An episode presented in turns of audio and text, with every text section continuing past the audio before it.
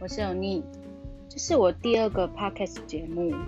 因为我会想做这个节目，最主要是因为我跟我朋友真的两个都其实很喜欢毒舌去讨论别人靠别的事情这样子。因为我们会觉得，其实人有时候会陷入一个盲点，然后当你在靠别一件事情，就觉得发现，哎，当你跟别人讲，别人其实是深深不以为然。